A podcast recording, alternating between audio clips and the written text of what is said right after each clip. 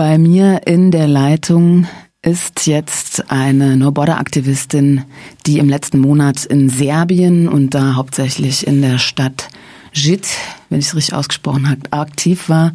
Serbien ist Teil der sogenannten Balkanroute, deren Schließung in 2015 in den einzelnen Ländern der Route zu massiven anhaltenden Menschenrechtsverletzungen geführt hat, unter anderem. Also Schließung in Anführungsstrichen, weil natürlich Migration immer ihren Weg findet, aber der wurde seither massiv erschwert.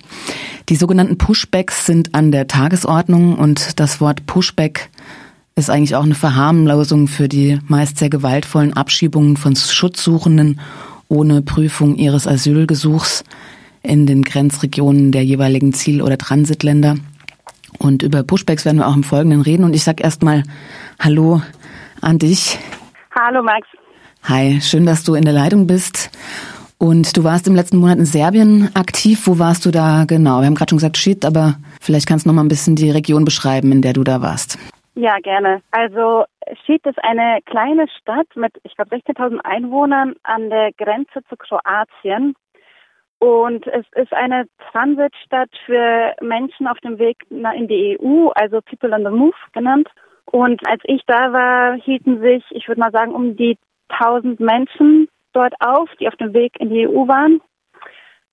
Und das zum Teil halt in den staatlichen Camps größtenteils und zum Teil aber auch in illegalen Besetzungen, Waldsiedlungen, so ähm, Jungles und Squats genannt. Welche Strukturen gibt es in JIT, um die Menschen zu unterstützen? Also es gibt dort drei staatliche Camps. Das größte, also das weitaus größte mit 700 Menschen, ist sehr überfüllt, nach Angaben von, von Leuten, mit denen wir da gequatscht haben. Also unzureichende medizinische Versorgung, zum Teil keine Matratzen, um drauf zu schlafen, schlechte Versorgung mit, mit Essen und vor allem aber auch ein sehr erschwerter Zugang, um weiter im Transit Richtung, in Richtung EU zu gehen. Also sehr restriktiv, was, ja, was das Ein- und Rein- und Rausgehen angeht. Wie war es da gerade so temperaturtechnisch, Winter? Bei uns war es ja, relativ genau. moderat leider, aber äh, oder zum Glück. Wie ja, da? ja. Also das war auch einer der Gründe, weshalb tatsächlich gerade weniger Menschen es versucht haben, über die Grenze zu gehen, weil als wir ankamen, es bis zu minus 12 Grad waren. Das heißt, viele Menschen sind auch gezwungen, in den staatlichen Camps zu sein, damit sie keine Erfrierung davon tragen. In den Squats und Jungles hatten die Menschen es sehr schwer.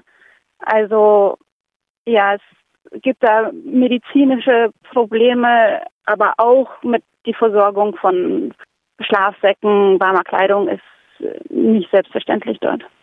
Und was hast du denn da jetzt konkret gemacht vor Ort? Wo hast du dich angeschlossen? Ähm, ich war da mit einer NGO unterwegs, die in Serbien registriert ist. Die heißt No Name Kitchen. Und ähm, eine Säule dieser Tätigkeit ist die Versorgung der Menschen, vor allem in oder vornehmlich in den Squats und Jungles mit äh, Kleidung, ja, Erste Hilfe äh, und Lebensmitteln, beziehungsweise auch so Hygieneartikeln. Und die zweite Säule ist die Beobachtung vor Ort. Also in Schied waren wir die einzigen internationalen Beobachterinnen, beziehungsweise die einzige NGO vor Ort und haben, waren in Kontakt mit Menschen und haben versucht, nach Möglichkeiten zu dokumentieren, wenn Menschenrechtsverletzungen stattgefunden haben, in sogenannten Violence Reports, für die wir dann, ähm, wo wir dann Zeugenaussagen quasi genommen haben von den Menschen, die äh, Pushbacks erlebt haben oder andere Gewalterfahrungen durch die Behörden erlebt haben. Und also andernorts wird es ja so ein bisschen äh, Game genannt, äh, so perfiderweise auch von den Betroffenen, dass so ganz oft versucht wird, die Grenze zu überqueren, werden zurückgeschickt, eben diese Pushbacks finden statt und oft in Reihe. Die Menschen werden ausgeraubt, zum Teil misshandelt. Ist das auch was, was Leute da in Serbien berichten?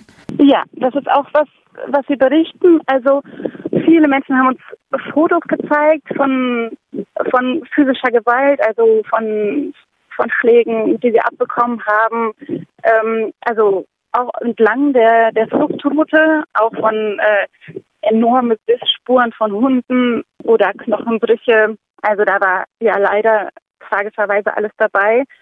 Ähm, als wir dort waren, liefen die Pushbacks so dahingehend ab, dass die Menschen nach ihren Berichten aufgefangen wurden in Kroatien, zum Teil in Scanner, wenn sie mit dem LKW versucht haben, die Grenzen zu passieren und dann wieder in Autos gepackt wurden und zurück nach Serbien verfrachtet wurden. Da haben sie tendenziell nur davon berichtet, dass, dass ihnen Sachgegenstände abgenommen wurden, also dass Diebstahl stattgefunden hat.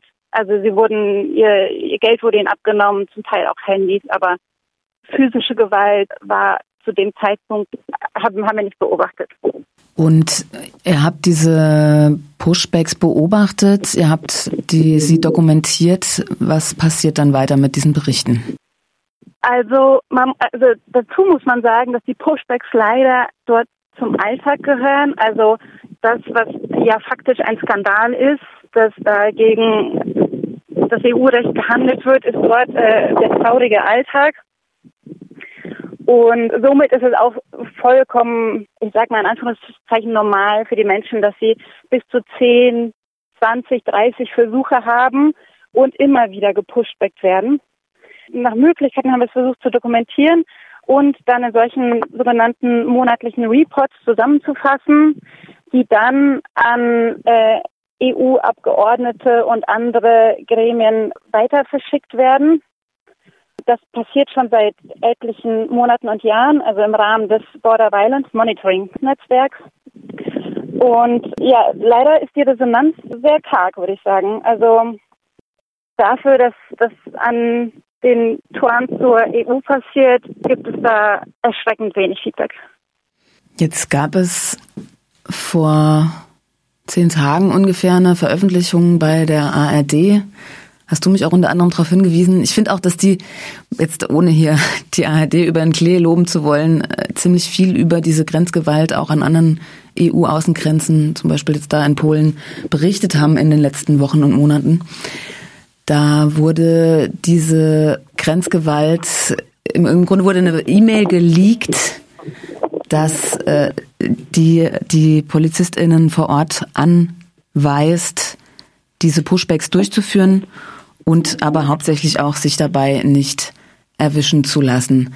Ist das dann irgendwie ein Erfolg, wenn so berichtet wird, oder wie, wie ordnest du diesen, diesen Artikel ein? Ja, also es ist natürlich wichtig, dass es äh, berichtet wird. Also ich finde auch, dass die Balkanroute äh, viel zu wenig mediale Präsenz bekommt dafür, was da so stattfand, als ich dort war. Auf der anderen Seite wird es als, ja, werden Einzelfälle rausgesucht, aber der zynische Alltag der Pushbacks kommt damit nicht durch. Also äh, ich fand es schon sehr eindrücklich vor Ort zu sehen, dass Pushbacks zum Alltag gehören und dass es eine vollkommene Normalität ist für die Menschen auf der, auf der Flucht, auf dem Weg in die EU. Und ich weiß nicht, ob das damit so sichtbar wird. Wie würdest du ähm, anderen empfehlen, sich vor Ort zu engagieren? So, noch was zur aktivistischen Perspektive vielleicht. Gerne. Also es gibt, also es gibt eine Vielzahl von NGOs, die vor Ort tätig sind und da äh, ist bestimmt auch immer wieder Support gern gesehen und auch nötig sowohl ähm, mit Kleiderspenden und auch Geldspenden als auch dann mit dem Volunteering vor Ort.